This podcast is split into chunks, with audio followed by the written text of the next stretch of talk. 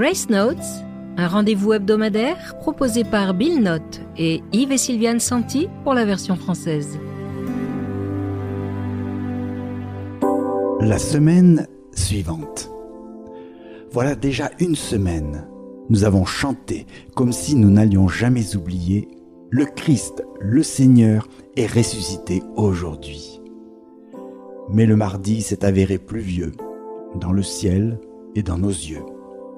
Mercredi, tous les griefs, petits et grands, ont commencé leur marche redoutable et coutumière.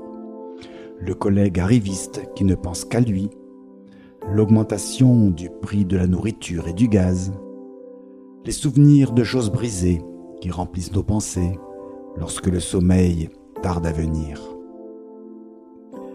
La signification de Pâques a été reléguée en marge de nos journées. Les fleurs se fanent, la lumière blanche et brillante a pâli. C'est pourquoi nous devons nous rappeler les uns aux autres la puissance de la bonne nouvelle.